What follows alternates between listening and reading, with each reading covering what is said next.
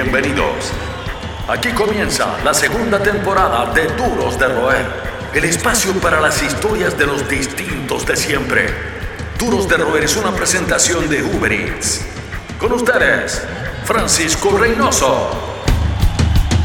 ¿Qué tal? Eh, ¿Cómo están? Eh, bienvenida a la Nación DDR. Nuestro invitado en esta edición es un músico que hay que tener en cuenta. Hace un par de años tocaba en la calle y este 2020 fue nominado a los Grammys como Mejor Artista Nuevo. Creció escuchando 50 Cent y sus primeros shows eh, fueron en el coro de una iglesia gracias al empuje de su abuela.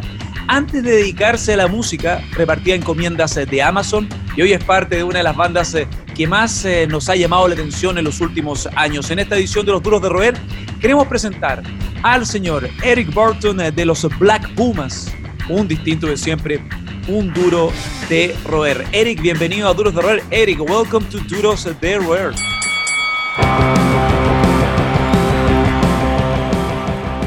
Hola, yes, nice to see you. Thanks for having me. Thanks for your time. Thanks for doing this. Well, um, firstly, um, ¿cuántas veces se te han confundido con Eric Burdon, The War? How many times have you been mistaken, Eric, from Eric Burdon, from The Animals, and War, the funk legend? Only, only one time I've been mistaken for Eric Burdon in The Animals. I made a call to a radio station to share some music that I was making before I was in the Black Pumas, and they thought that I was Eric Burdon. It was really funny. okay. Well, I thought that coincidence happened to you very often, but that's the story. Uh, I, entiendo que tú eres um, entiendo que tú eres de Austin, Texas. Eh, ¿Cómo ha sido la vida por allá en la pandemia? I know that you are from Austin, Texas. Um, how has how has it been uh, there since the beginning of the pandemic, Eric? Yes, I was actually born in Los Angeles, California, and I've been in Austin for about um, five años. And it's five been really hard to cinco años of permiso. Yeah. Uh, but it's been very hard to, um, you know, just do work um, because we've been quarantined. Um, we, we, we really miss hanging out with each other and playing shows. And I think that, uh, especially the artist community, we're just doing our best to pull together and support each other through these times. We have a lot of friends who are, you know, having a, a lot more tough of a, a lot more tougher of a, I'm sorry, they're, they're having a, a tougher time than we are. Um, so, so yeah, it's been really hard and, and things have been really, really slow.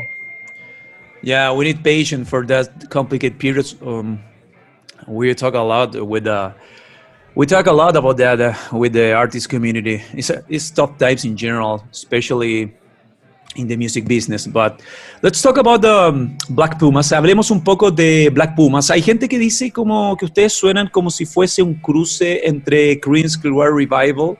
Hubiese escuchado mucho a Marvin Gaye, un match entre Creedence Clearwater Revival y Marvin Gaye.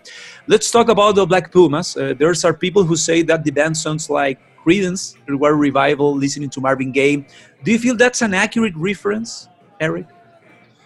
Um, sure. I think that uh, you know our music is inspired by a lot of different um, you know artists, bands, musicians, different genres, and I'm not surprised that uh, you know people are hearing their favorite music in our music and you know the the references span from like you said uh, Marvin Gaye to the Beatles and Neil Young and um, this Creedence Clearwater. I haven't heard that one yet, but um, I'm happy that people are hearing different um, you know influences because we didn't set out to record a soul album, but we, we set out more to be soulful ourselves. And so, yeah it's reflective of the fact that we uh, have a lot of different uh, inspirations and in influences in the music.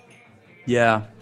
Um, talking, um, going back to your history, to your beginning, um, quiero que hablemos de tu tiempo tocando en las calles. Eh, ¿Qué historias recuerdas de ese tiempo y cuánto aprendiste ahí?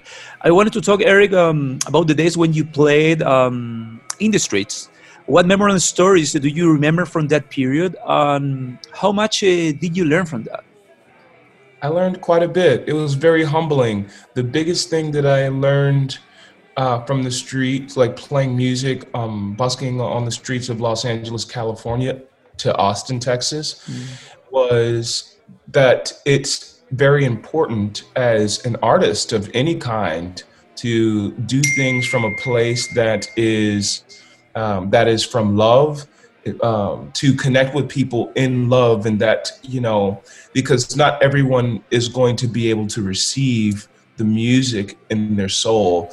Um, you know, sometimes people walk by and they don't pay attention or they don't pay or whatever. And so if you're doing your, if you're working a job just for the money or you're doing, you're creating art just for money, then I found at a very early stage that uh, it was very easy to be disappointed. So, um, you know, one of the things that I miss you know, it was probably it's probably the hardest thing that I faced in busking, which was uh, taking two or three buses and, and, a, and a couple of trains to the Santa Monica Pier from where I was staying at the time in California, just to, you know, interject myself in that beautiful, lovely, warm vibe that is the, the Santa Monica Beach and Venice Beach. So I made a lot of great friends and, you know, we're still in touch and they're, they're all very happy and proud of me. So I'm, I'm happy. I'm proud of where I come from. Son los que mantienen encendida la llama del rock. Seguimos conversando con los duros de roer. And Eric, what songs were you playing back then? Oh, back then I was I was uh, using busking to write music. So a lot of the songs that I would play were songs of my own that were in various stages of completion. So a lot of the the melodies and the lyrics that you guys hear in you know on the album, the Black Pumas album, are melodies and lyrics that I was kind of I was writing when I was busking on the Santa Monica Pier and in Austin, Texas. Mm-hmm. Um, of some of the covers that I learned, uh, "Sitting on the Dock of the Bay" was one of was was one of the big favorites, um, and uh, Tracy Chapman was another really oh. fun one to play. Uh, Fast Car. Okay, incredible.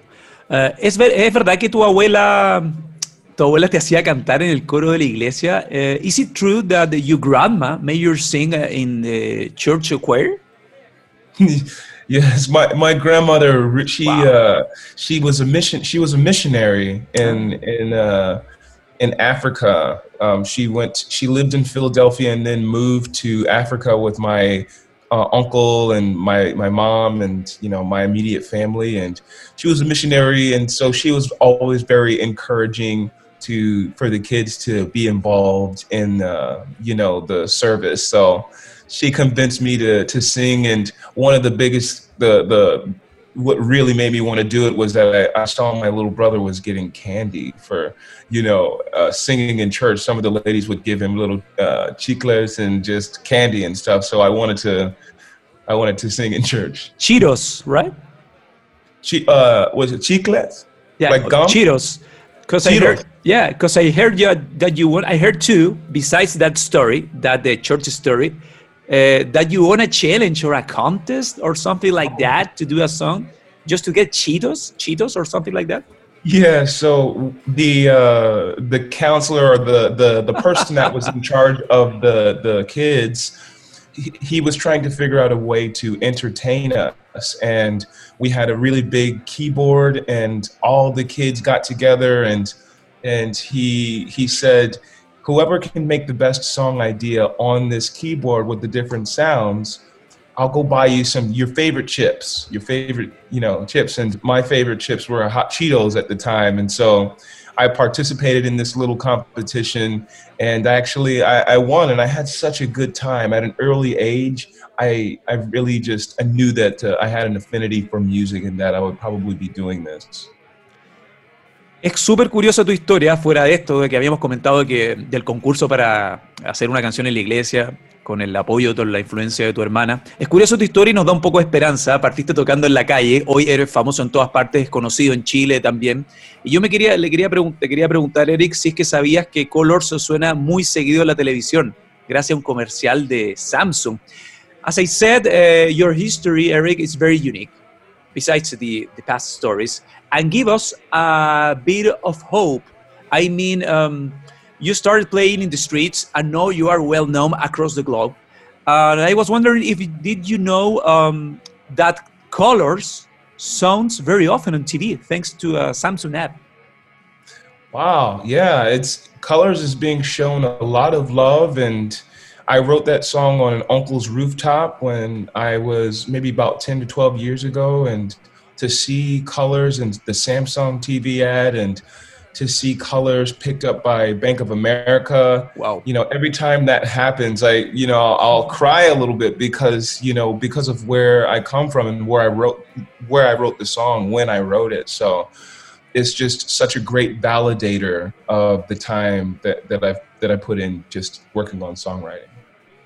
Eric tiene solo 30 años, you're 30 years old, uh, just 30 years old. So, ¿cómo ha sido para ti lidiar con la exposición a esta edad? How do you deal with exposure at a young age? Yeah, and I'm, I'm actually, uh, I'll be, I'm 29 and I'll be 30. Ah, you'll be 30, uh, okay. I'll be 30 on, in, on October 7th. My bad. It's okay, it's okay. uh, and uh, it's, you know, I've always been you know, like a little bit popular in school. Like I was prom king and, you know, like the, the, the, te- I was just very funny and very, you know, entertaining for my classmates and the teachers that I've always kind of knew what it felt like to be popular, but to the degree that, you know, this band has, you know, blown up, so to speak, it, it has been really, it's just, it's a lot of pressure to, you know, uh, you know, write the best music that I can write. Uh, make sure that I'm being very clear in interviews uh, for the beautiful people overseas, and uh, it's fun. I think I'm acclimating okay, and, and and it is hard. It's really hard to. Uh, sometimes it's hard, but I'm getting used to it. Más que un club, una familia. Sigues junto a los duros de roer. Hablemos un poco de tus influencias, eh, fuera de lo que había ocurrido en, tus inicios cuando tocabas en la calle. Eh, leí que el primer disco que te marcó fue 50 Cent, el Get Rich or Die Trying. ¿Qué te pasó con ese álbum? Let's talk, uh, as I said, let's talk about your influence, uh, your main influence, Eric. Um, I read that the first album that blew your mind was 50 Cent with uh, Get Rich or Die Trying. What happened to you with that album? well, it was uh, Get Rich or Die Trying was my first CD that I've ever owned. And I remember when I was in middle school, I was probably about 12 years old, and I I was really into hip hop, and 50 Cent was uh, I think was just really popular at the time, and I had a good time just like jumping on the trampoline and enjoying the music and the, the choruses and the hooks in, in hip hop are always very yeah strong and effective. You know, in a, in a lot of ways, like kind of simple. Um, but uh, my main influences are, you know, uh, like Otis Redding, and okay. I love Neil Young, and you know, I really dig the Beatles. And uh, actually, I actually grew up uh, listening to a lot of Latin influenced music as well. So, you know, it's like my inspiration is very eclectic. Yeah, I know, man we can hear that that uh, mix of influence in in your album with the Black Pumas and your past album. Um, reflecting about the that 50 Cent goal or that 50, 50 Cent that was a huge, huge, very huge album. Es difícil imaginar un disco como ese siendo lanzado eh, hoy sin tener una masa crítica contra él. It's hard to imagine an album like that from 50 Cent that being released today and not having strong repercussions. Don't you think? Uh, strong repercussions for releasing an album, such as uh, the Get Rich or Die Trying. You mean? Maybe about about his message. Quizás por a través de, me refiero a su mensaje. I mean, ¿qué nos puedes decir acerca de la era actual donde todo lo que uno puede ser castigado? What can you tell us about this current era where people's words are more carefully judged? I my the point of my question is was about the the message about that album. Right. So I think that at a young age, when I was listening to that album, it, uh, you know, hip hop is just very reflective of kind of uh, a way of life. It's reflective of a culture. Um, you know, a culture that I that I come from as a you know a black man in America, and um, so at a young age, to me like it was really cool you know yeah. to you know to to listen to what he was you know rapping about but for today i i agree with you like the the messages need to be more uh, universal and mm-hmm. i try to make my message a bit more universal and a little bit more conscious for the fact that we all need encouragement right now in a, in a really uh, desperate way Mm. So I, I, I might not. Uh, I got your point. Yeah, yeah, yeah. Yeah, I got your point. Um, in fact, eh, cuando escucho, a ver, cuando escucho la, la frase Black Pumas, talking about politics on social meetings, behind songs or album or whatever, um, cuando escucho la frase Black Pumas, lo primero que se me viene a la cabeza inmediatamente son los Black Panthers. ¿Hay alguna relación con eso?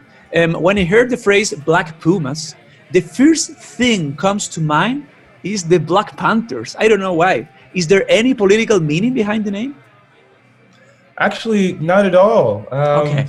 Adrian was on a trip uh, in Mexico, and when he came back, we were trading uh, band potential band names back and forth, and mm-hmm. um, he was inspired by the uh, Gato uh, icon, uh, uh, icon, iconology.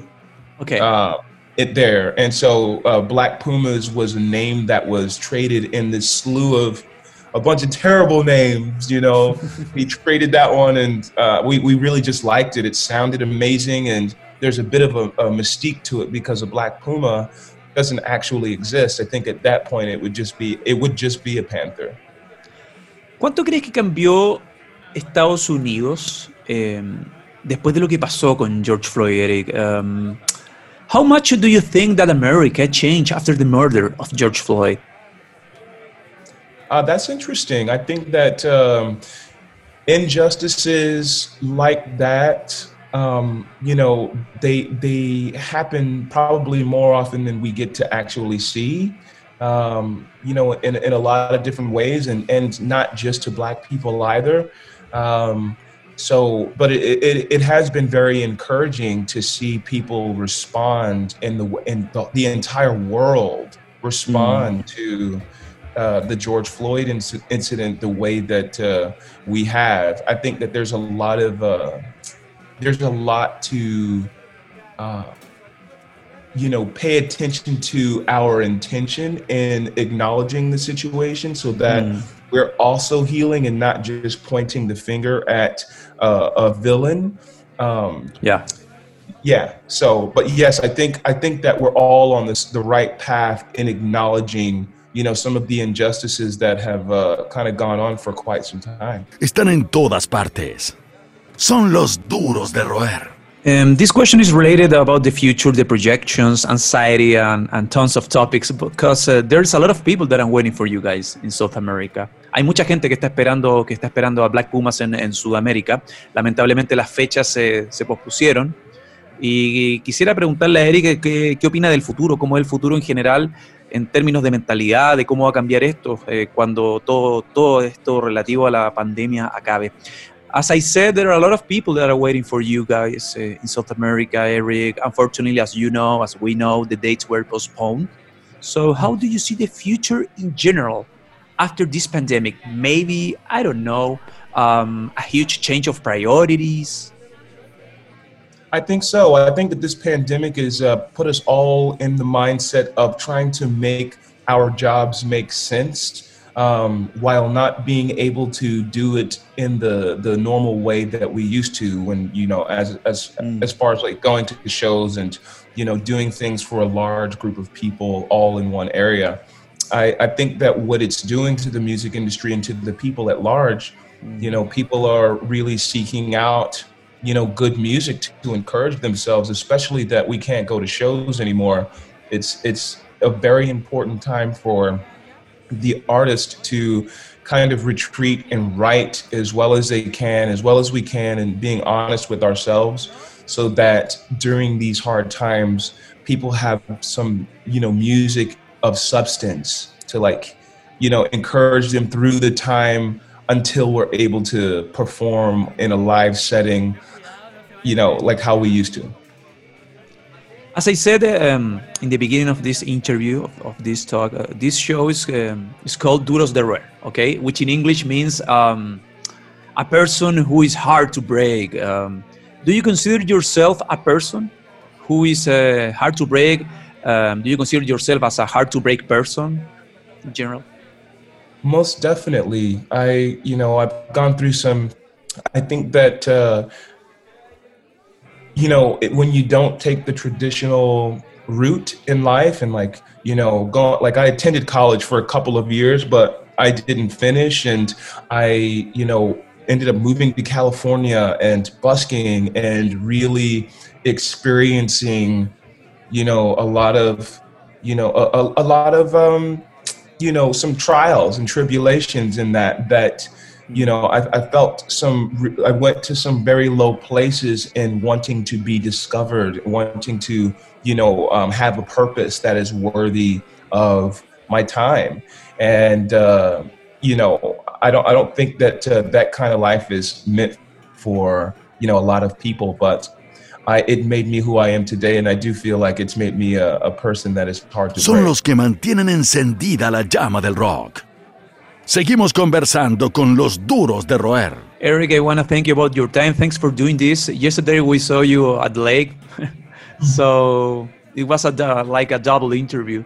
So we yeah. we enjoyed a lot. I, I enjoyed a lot this conversation, and we see you soon. Hopefully um, next year, maybe in South America, with yeah. this new bunch of dates. Thank you for your time. Sí, muchas gracias and que tenga buen día. Wow, how's your Spanish nowadays? Me hablo español un poco. Ah. I'm from California, so it's a lot of Latin culture there. Incredible. Yeah. And do you have any favorite Latin music, Latin musician? Um, yes, I like um, uh, the Buena Vista Social Club. Ah, incredible. Yeah. Yeah, Chan Chan is one of my favorite songs from them, and um, what yeah, else? it's one of my favorite bands. I can't I can't think of anyone contemporary right now that I really okay. love, but uh, that's Buena Vista Social Club is one of my favorite groups.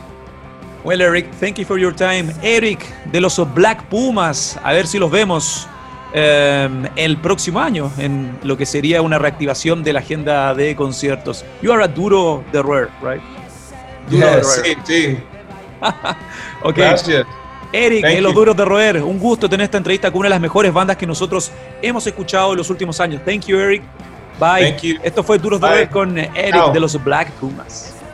Chao, que estén bien. Esto fue Duros de Roer Podcast.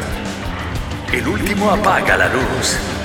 El club de los distintos de siempre fue presentado por Uber Hasta la próxima.